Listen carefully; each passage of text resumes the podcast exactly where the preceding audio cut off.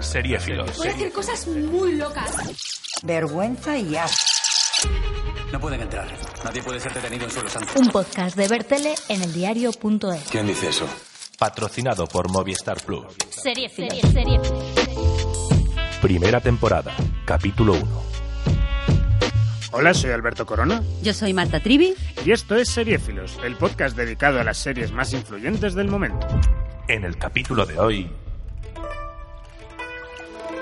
Nunca tendría que haberme ido. He conseguido el barco. No puedo dejarlo ahora. Esas mujeres dependen de mí. Siento molestarle, pero ha ocurrido algo muy grave. Las degollaron a todas. ¿Quién? Nadie lo sabe. Los tres puntos. La garduña. Averigüe quiénes son. Controla la ciudad. No pueden entrar. Nadie puede ser detenido en suelo santo. ¿Quién dice eso? El AMPA. Esta ciudad es como un péndulo. Ahora manda usted, pero cambiará. A lo que usted llama orden yo lo llamo corrupción. Aquí el orden es otro. Esta ciudad nunca ha sido tan próspera. ¿Próspera para quién? Para los delincuentes. Nadie puede saber dónde las llevan. No saldrán vivas de aquí. Es mi ciudad. Y no voy a permitir que nadie la gobierne por mí. Buen ojo, buen oído, buenas piernas, poca lengua. ¿Dónde sacas hay más de 100 mujeres? Si no hace nada las van a matar. Nosotros estamos condenados a servir. La lengua de un soplón.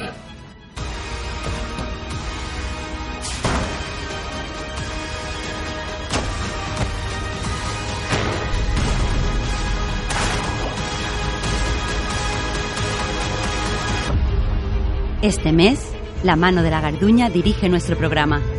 Sí, porque La Peste de Alberto Rodríguez y Rafael Cobos vuelve a Movistar Plus con su segunda temporada.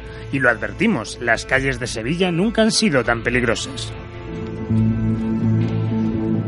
finales del siglo XVI. Sevilla. Mateo Núñez, librero y exmilitar al servicio de la corona, regresa a la ciudad desde el Nuevo Mundo para descubrir que la Garduña, una institución criminal, domina el comercio y gobierna las calles. Mateo y Pontecorvo intentarán detener a esta misteriosa mafia.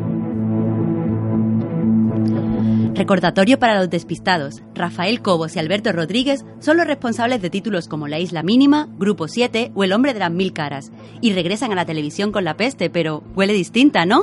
Sí, en efecto, Marta, porque la segunda temporada se estrenó el 15 de noviembre y ha cambiado bastante desde la primera. Sigue siendo una ficción histórica, ambientada en Sevilla y protagonizada por Pablo Molinero en el papel de Mateo Núñez.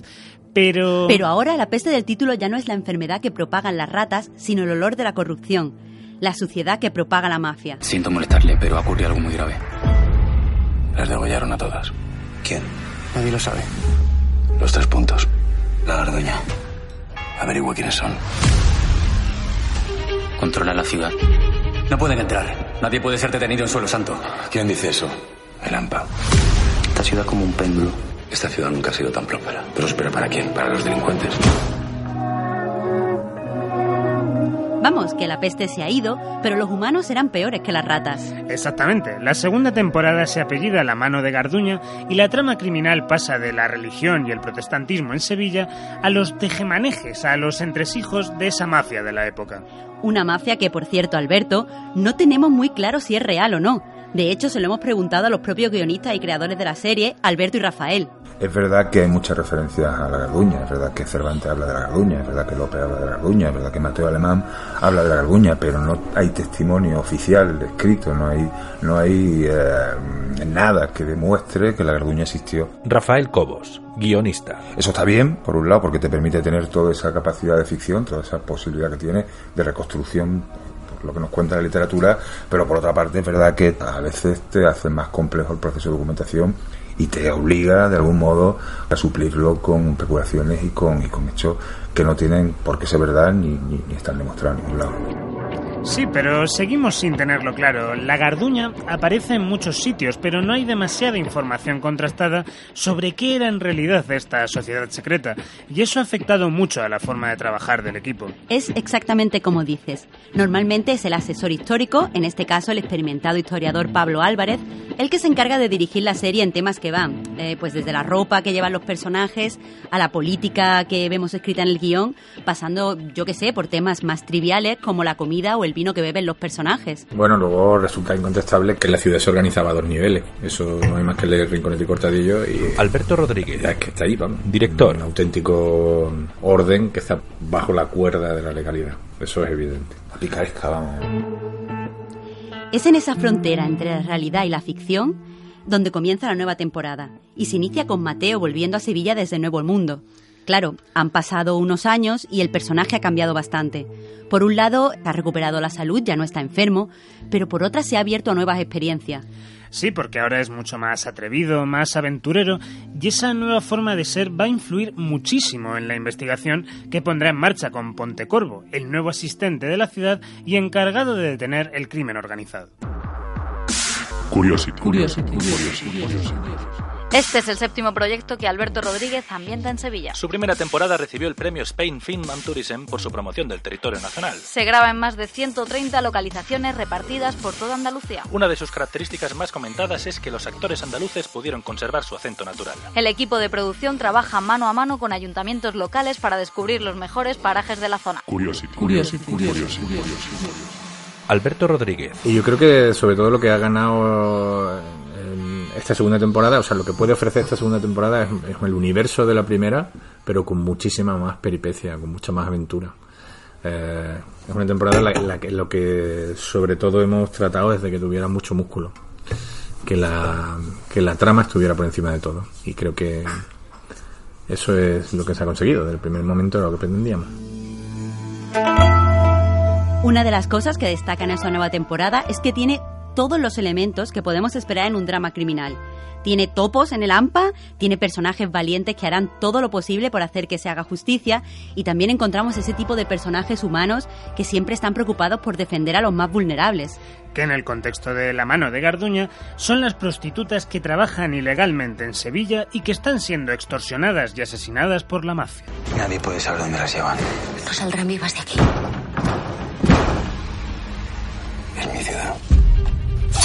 Y no voy a permitir que nadie la gobierne por mí. Buen ojo, buen oído, buenas piernas, poca lengua. ¿Dónde sacas hay más de 100 mujeres? Si no hace nada las van a matar.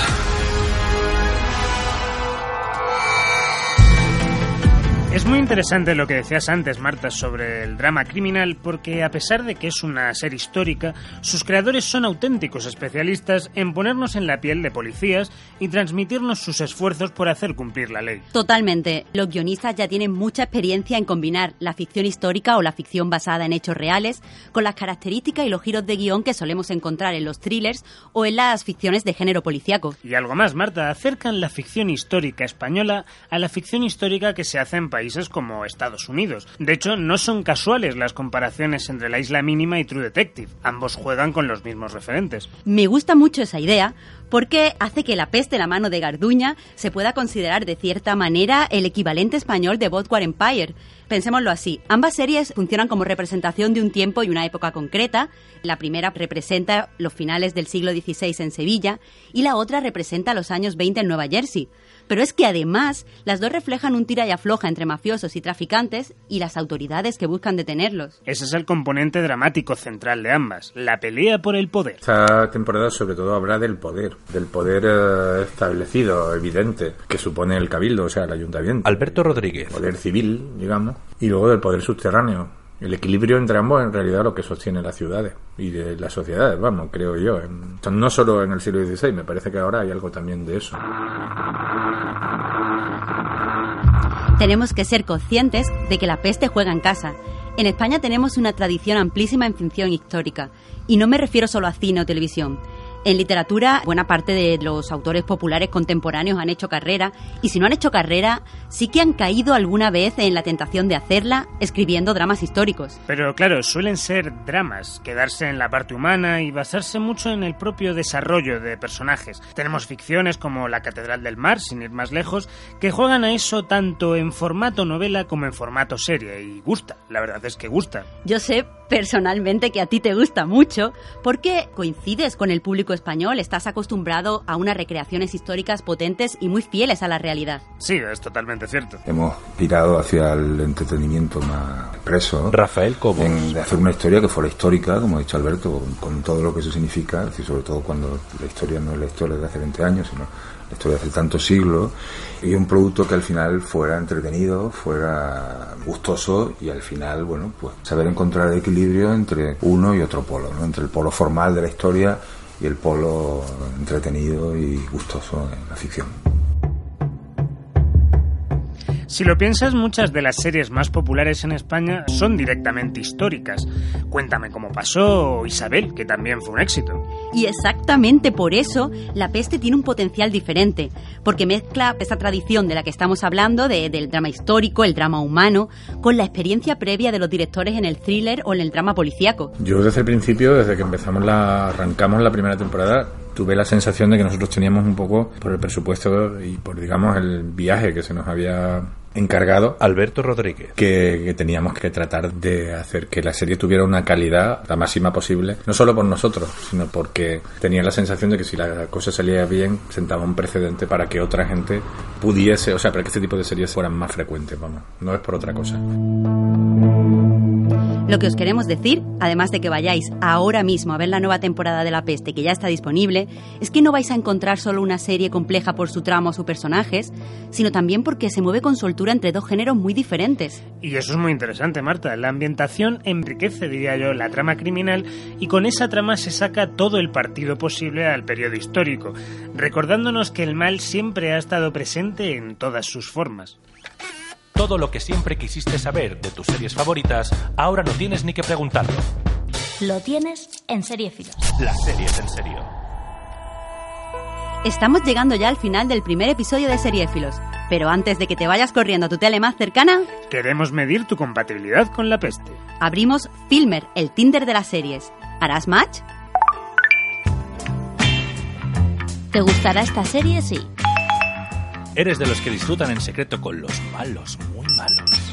¿Crees que el pasado siempre fue mucho más interesante? Piensas que las series tienen mucho que aprender del cine. Conoces todos los secretos del drama criminal y las historias de mafiosos. ¿Te supergustará esta serie si... Eres fan de La Isla Mínima y has visto varias veces El Hombre de las Mil Caras. Lo confieso, le he tenido que dar un super like.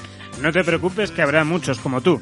Nosotros nos vamos, pero antes os recordamos que Seriéfilos es un podcast de Bertel en el diario.es, producido por Carne Cruda y patrocinado por Movistar Plus. Hasta aquí el programa de hoy. Y recordad, tomaos la vida muy en serie.